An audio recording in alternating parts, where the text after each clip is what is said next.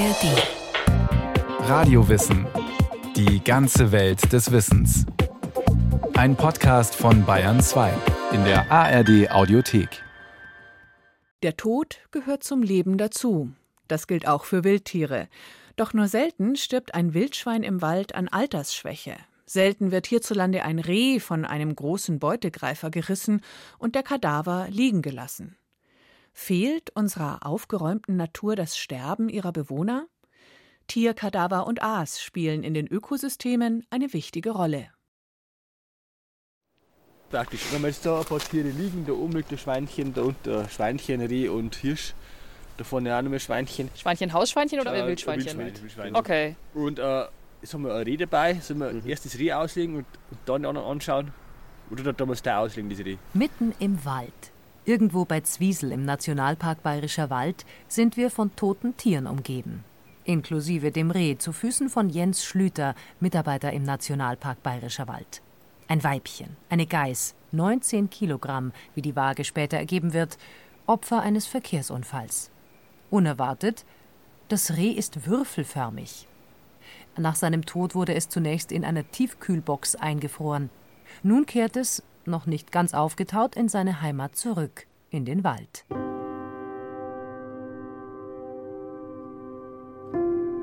Wann haben Sie zum letzten Mal ein totes Tier gesehen? Der Grünfink ist ganz starr und ganz klar tot. Ein Schreckmoment vor dem Hauseingang. Vorsichtige Annäherung. Todesursache des Vogels nicht erkennbar. Was nun? Ab in die Mülltonne? Das erscheint pietätlos. Anfassen ohne Handschuhe? Ein Vergraben unter den Betonplatten des Hauseingangs ist unmöglich. Schließlich kommt der Grünfink unter einen schattigen Busch im Innenhof. Die letzte Ruhe. Nach ein paar Tagen noch einmal nachgeschaut. Vom toten Tier ist nur noch die Hälfte da. Das würfelförmige Reh im Bayerischen Wald ist Teil eines Forschungsprojekts. Wir stehen auf einem Luderplatz, ein Begriff aus der Jägersprache. An Luderplätzen wollen Jägerinnen und Jäger fleischfressende Tiere anlocken und legen deshalb dort Kadaver und Aas aus. Kadaver, das ist der ganze tote Tierkörper. Aas hingegen bezieht sich auf die Teile eines solchen toten Tierkörpers. Also das ist jetzt diese Fläche hier, dies, diese grün markierten. Und wir werden also praktisch heute das sechste Tier auslegen auf der Fläche. Christian von Hörmann hält einen Zettel in der Hand. Auf diesem sind die Orte markiert, an dem die toten Tiere auf dem Luderplatz ausgelegt sind. Alle mit mindestens 100 Meter Abstand voneinander und ganz wichtig, weit ab von sämtlichen Fuß- und Wanderwegen im Nationalpark Bayerischer Wald. Christian von Hörmann ist Kadaverökologe. Er möchte mit den toten Tieren andere Tiere und Organismen anlocken, doch nicht um sie zu bejagen, sondern um zu ergründen, welche Rolle Kadaver für unsere Natur und unsere Biodiversität spielen. Weil er schon auf die Frage kommt, was passiert eigentlich mit den Tieren bei uns? Sterben da nicht schon genügend? In Australien ist nicht das Reh heimisch, sondern das Känguru. Aus Versuchen der dortigen Kadaverökologen zeigt sich, tote Kängurus sind eine Nahrungsquelle für Dingos, Riesenbeutelmarder, Weißbürzelkrähenstare und den Fuchskusu, eine Beuteltierart, die auf Bäumen lebt. Auch der Fuchs schaut vorbei, wobei der in Australien als invasive Art gilt. Ein Känguru mit 30 Kilogramm Gewicht erzeugt einen Stickstoffeintrag von über 4 Kilogramm Stickstoff pro Quadratmeter. Christian von Hörmann sagt, das sei genug für 100 Jahre Düngung. Im Bayerischen Wald kommt das Reh zunächst auf einen orangefarbenen Schlitten. Mit dem zieht Jens Schlüter es über den Schnee zu seiner letzten Ruhestätte am Luderplatz. Zur Ausrüstung der Kadaverökologen gehören ein Pflock, ein Kabelbinder und eine Wildkamera. Also wir schneiden das immer in der Hinterlaufsehne ein. Da wird es dann angepflockt. Die Idee ist halt, dass es in der Kamera bleibt. Das heißt, wenn da jetzt der Fuchs kommt oder der Dachs oder was auch immer oder der Marder, wenn die das so ein bisschen rumbewegen, ist natürlich so, je mehr sich zersetzt, irgendwann äh, geht es auch wieder ab. Da wird, wird der Lauf natürlich dann irgendwann weich und dann kann man es trotzdem wegziehen. Oder ein Luchs schaut vorbei. Die sind so intelligent, die fressen dann an dem Lauf ab und, und verziehen sich dann. Also die blicken das schon, dass es da fest ist. Dann fressen die da außen rum, dann kommen wir ein paar Tage später wieder, dann liegt da nur noch der Lauf da und der Luchs hat es ein bisschen verzogen. Christian von Hörmann und Jens Schlüter erfassen das Geschlecht und das Gewicht des Rehs, seine Kopfverletzung, den Ablageort. Das Reh liegt auf einer halboffenen Fläche in einem Mischwald. Es ist noch gefroren. Sie machen Abstriche von der Maulschleimhaut. Das Ganze erinnert an einen Corona-Test. Übrigens riecht man so gut wie gar nichts, was dem gefrorenen Zustand des Rehs als auch der Jahreszeit geschuldet ist. Es ist Winter im bayerischen Wald. Deshalb bleibt das Reh an dem Pflock zunächst ungestört. Wenn wir das jetzt im Sommer machen würden, wir werden uns jetzt im Juli getroffen, dann wären wir jetzt schon in den Fliegen. Also es geht tatsächlich so schnell. Und die stürzen sich da drauf und legen dann auch schon die ersten Eier ab. Und dann kann man schon sagen, so nach vier, fünf Tagen wird das Tier wieder warm. Wir hatten mal so ein Rotwildkalb im Sommer, das war nach fünf Tagen auf 47 Grad Wärme, allein durch die Madenaktivität.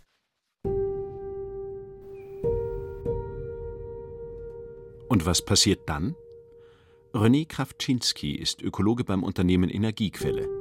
Er hat ähnliche Versuche mit Kadavern in Brandenburg durchgeführt und erzählt, dass es unmöglich ist, genau vorherzusagen, was mit einem Tier nach seinem Tod passiert.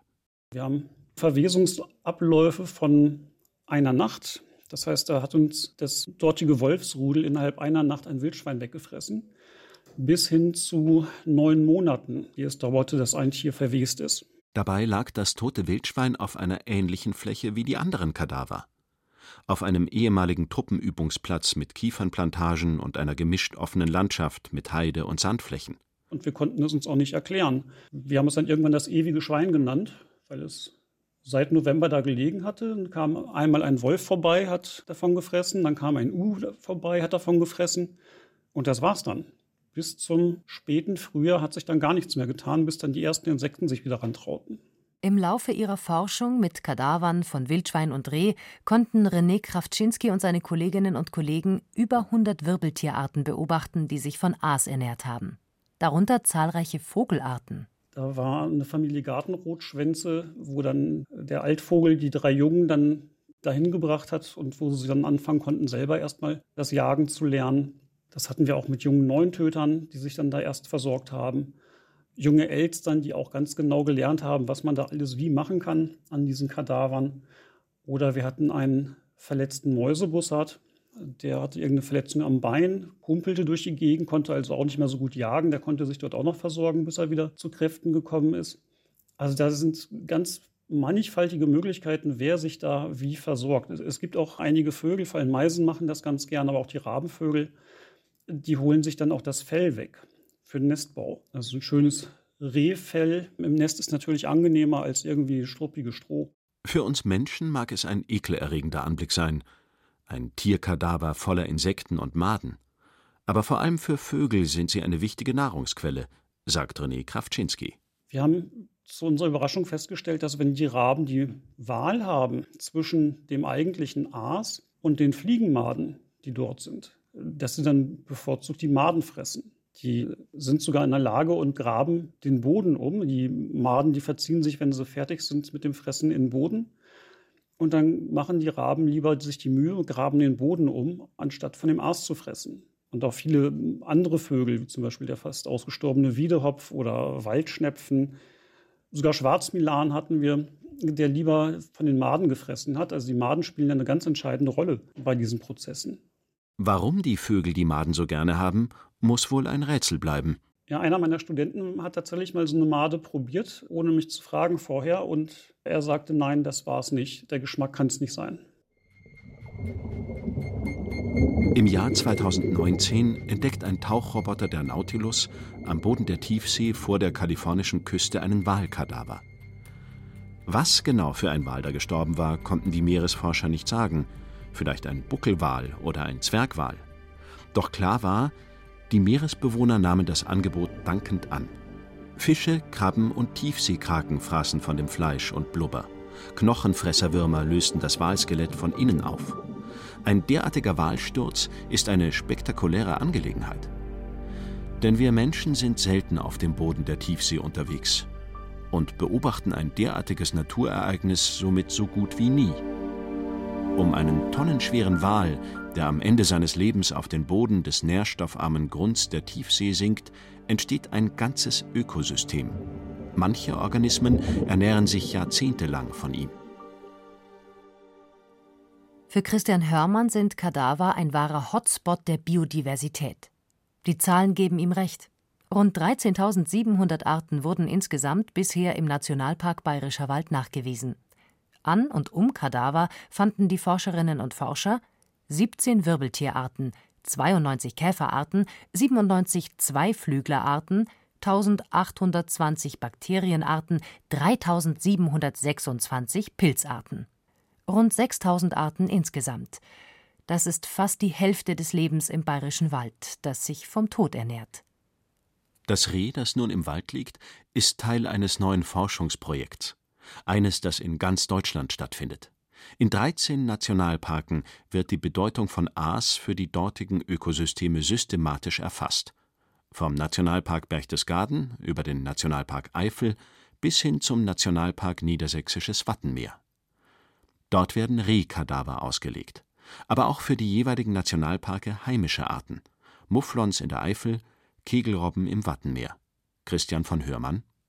Die Ministerien wollen ja immer wissen, wenn wir zum Beispiel so ein großes Projekt machen, was können wir zum Schluss irgendwelche Empfehlungen rausgeben, wie beim Totholz auch. Wie viele Tiere pro Zeit, pro Fläche brauchen wir überhaupt, um eine gewisse Biodiversität zu kriegen. Und sowas können wir halt zum Beispiel an, an solchen Flächen testen, weil wir jetzt ja über die nächsten Jahre immer wieder was hinlegen und vorher war ja nichts und dann mhm. reichert sich das praktisch an und wir können das mit so Zufallsplätzen vergleichen. Da ist halt der Extremfall, da ist praktisch einmal was und hier liegt zwar auch nicht immer an der gleichen Stelle, aber verteilt jetzt auf so einem Hektar Fläche ungefähr. Und das ist dann eine interessante Geschichte, wenn man halt da die Biodiversität misst im Vergleich zu so einem einmaligen Ereignis. Da kann man so ein bisschen Handlungsempfehlungen auch aussprechen. Eine Handlungsempfehlung für wie viel Tod braucht das Leben? Das Totholz ist ein gutes Beispiel. Inzwischen wissen wir, dass totes Holz wichtig ist für ein funktionierendes Ökosystem des Waldes, weil die Biomasse an Ort und Stelle verbleibt und weil sie Lebensräume vor allem für Insekten und Käfer bietet. So besagt etwa das Naturschutzkonzept der bayerischen Staatsforsten, in älteren naturnahen Waldbeständen sollte der Totholzanteil 40 Vorratsfestmeter pro Hektar betragen, in jüngeren naturnahen Waldbeständen 20 Vorratsfestmeter pro Hektar. Für Wildtiere hingegen gibt es derzeit keine Handlungsempfehlungen. Vieles liegt im Ermessen der jeweiligen Jägerinnen und Jäger, die in ihrem Revier zuständig sind.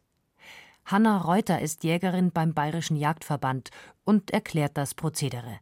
Das Wild wird ja dafür erlegt, damit es dem menschlichen Verzehr zugeführt wird. Das heißt, ich erlege das und breche das dann schnellstmöglich auf. Also ich entnehme die Innereien, damit das Wild auch auskühlen kann und keine in Anführungszeichen verunreinigten oder verunreinigenden Organe mehr drin sind, um da ein gutes Lebensmittel zu erzeugen.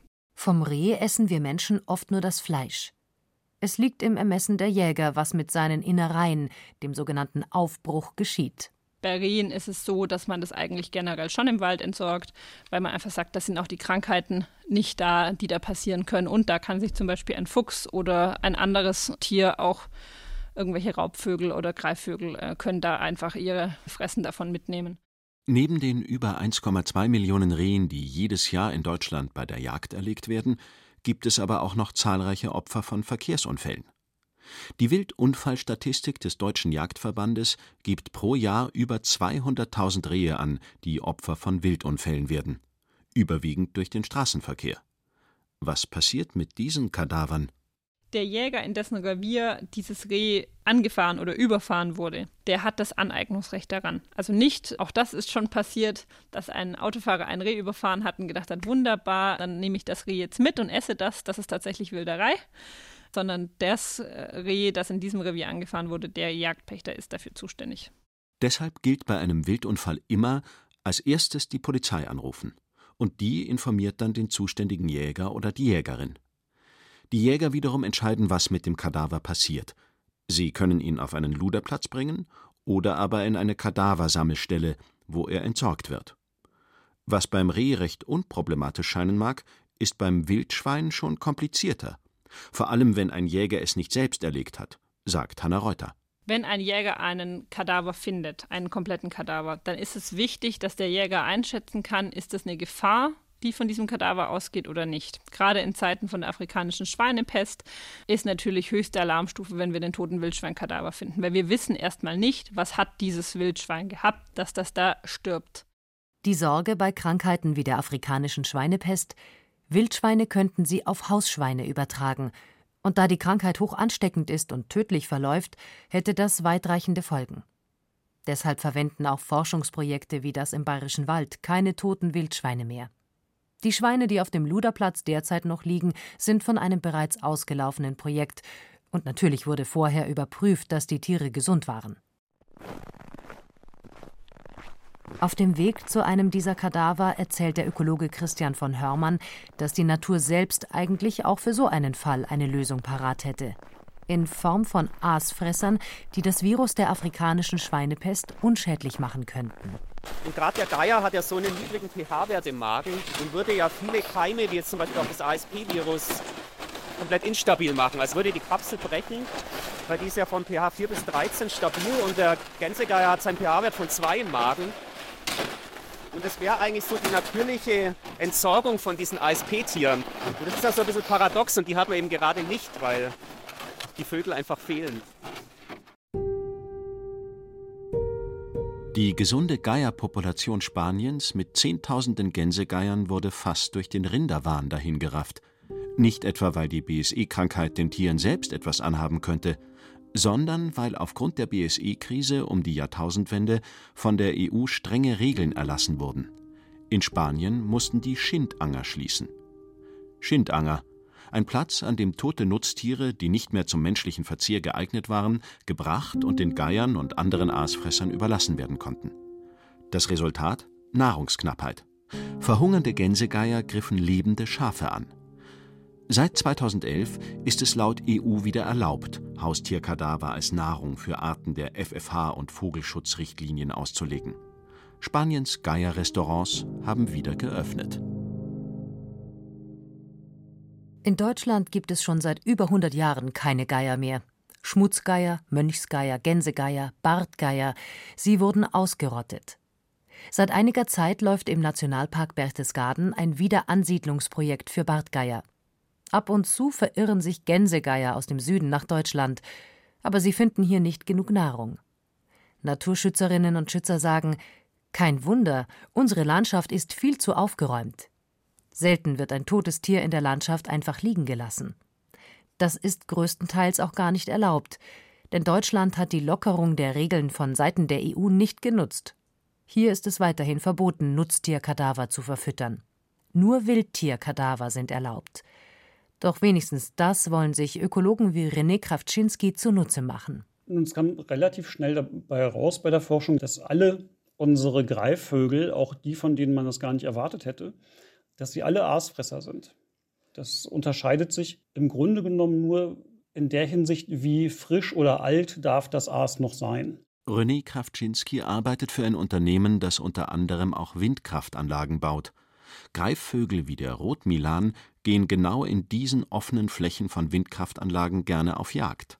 Das Problem mit der Windenergie und den Greifvögeln ist ja im Wesentlichen, dass die Greifvögel in den Windparks versuchen zu jagen, weil sie im Rest der normalen Agrarlandschaft kaum noch Möglichkeiten dazu haben. Und wenn wir dafür sorgen wollen, dass die Greifvögel nicht mehr in den Parks jagen, dann können wir an strategisch ausgewählten Stellen sogenannte Ablenkfütterungen einrichten. Das Problem? Greifvögel wie etwa der Rotmilan blicken beim Jagen nach unten und sehen die Rotoren eines Windrades nicht, mit denen sie dann zusammenstoßen. Eine Ablenkfütterung zum Schutz der Vögel vor Windrädern gibt es aber bislang erst einmal in Deutschland, bei Rostock. René Krawczynski Jetzt heißt es dann ganz oft als Gegenargument, ja, dann fangen wir jetzt an, die Tiere in Natur zu füttern. Aber nee, wir haben eben keine Natur mehr. Wir haben eine Agrarlandschaft da draußen, eine industrielle. Oder die Tiere würden das Jagen verlieren. Nee, tun sie nicht. Wir haben ihnen seit 60 Jahren die Möglichkeit genommen, sich natürlich über Aas zu ernähren. Jetzt geben wir ihnen die Möglichkeit einfach wieder zurück. Und nach den Experimenten, die wir durchgeführt haben, funktioniert das auch relativ gut. Aber was bleibt eigentlich von so einem Tierkadaver übrig? Nun, nichts. Wir haben öfters gesehen, dass Rotmilane beispielsweise mit Schweinerippen weggeflogen sind. Und dann konnten wir einmal auch so ein Milan, wahrscheinlich ein Weibchen, dabei filmen, wie es eine Schweinerippe gefressen hat. Also es hat nicht irgendwie kleine Knochenstückchen gefressen, sondern wie so ein Schwertschlucker im Zirkus hat es die ganze Rippe runtergeschluckt. Und das scheint es öfter getan zu haben, weil es schon öfter mit Rippen davongeflogen ist. Aber wir haben gerade eine Fläche, auf der wir Wildschweine ausschließen konnten. Und auch da werden die Knochen, auch die großen, schweren Knochen abtransportiert. Und wir wissen noch nicht, wer es ist. Das ist so mein nächstes Ziel, rauszukriegen, wer holt auf dieser schweinesicheren Fläche die ganzen Knochen weg. Naja, und am Ende bleibt eben nichts übrig. Noch einmal die Frage. Wann haben Sie zum letzten Mal im Wald ein totes Tier gesehen? Der Kadaverökologe aus dem Bayerischen Wald, Christian von Hörmann, erzählt, dass schon ab und zu Spaziergänger über die toten Tiere im Wald stolpern, obwohl die Luderplätze zu Forschungszwecken gut versteckt weit ab aller Wege seien und man als Spaziergänger im Nationalpark nicht querfeldein gehen sollte. Öffentlichkeitsarbeit und Aufklärung sind nötig, ähnlich wie beim Totholz. Es wird dauern, bis wir verstehen, dass ein ordentlicher, aufgeräumter Wald unter Umständen toter ist als einer, in der die Natur zumindest ein wenig ihren Lauf nehmen darf. Und dass das Sterben zum Leben dazugehört. Öffentlichkeitsarbeit für mehr Toleranz für Kadaver. Auf Vancouver Island in Kanada werfen Naturschützer einmal im Jahr Lachskadaver in einen Bach. Und die Öffentlichkeit darf mitmachen. Über 100 tote Lachse aus einer Zucht, allesamt aufgetaut und schleimig. Bei der Aktion herrscht ausgelassene Stimmung. Jeder erfolgreiche Lachswurf wird beklatscht. Die toten Lachse sind eine wichtige Quelle an Nährstoffen für junge Lachse sowie andere Tiere im Park. Und Teil des natürlichen Ökosystems, das wir Menschen gestört haben. Denn auch diese Lachswurfaktion ist weder Fest noch Gruselaktion, sondern der Versuch, der Natur das zurückzugeben, was wir ihr genommen haben, den Tod.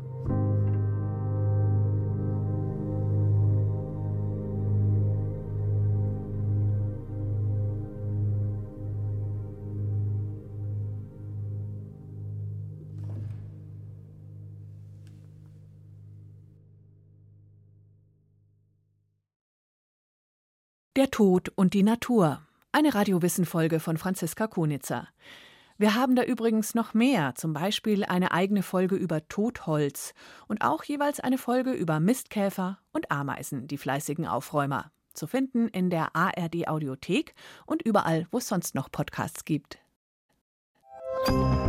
Krieg in der Ukraine. Streit in der Koalition, Verbot von E-Scootern oder Gender-Debatte. Jeden Tag kümmern wir uns um ein aktuelles Thema. Wir gehen in die Tiefe, wir informieren gründlich und wir diskutieren kontrovers bei den News Junkies. Das ist ein Podcast von RBB24, moderiert unter anderem von uns, Christoph Schrag und Hendrik Schröder. Ihr findet die News Junkies von Montag bis Freitag in der ARD Audiothek und überall dort, wo es Podcasts gibt. News Junkies Verstehen, was uns bewegt. Ein Podcast von RBB24 Inforadio. Wir lieben das Warum.